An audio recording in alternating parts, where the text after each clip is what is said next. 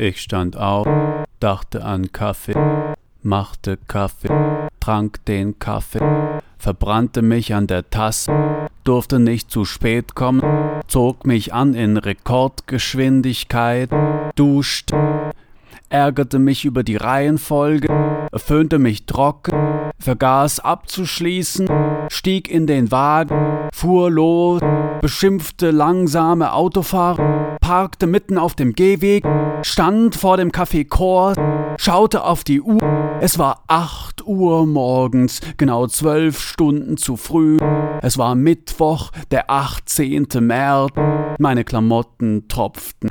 Zum Glück hatte ich mein Smartphone dabei, um den Podcast zu hören, mit dessen Hilfe ich mich auf die Lesung einstimmen konnte. Nur noch zwölf Stunden, dachte ich, schlug mein Zelt auf und.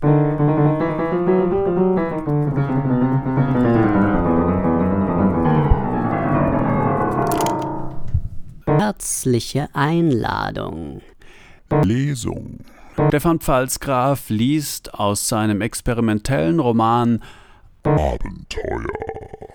Amüsant, wehmütig, spacig und herzzerreißend.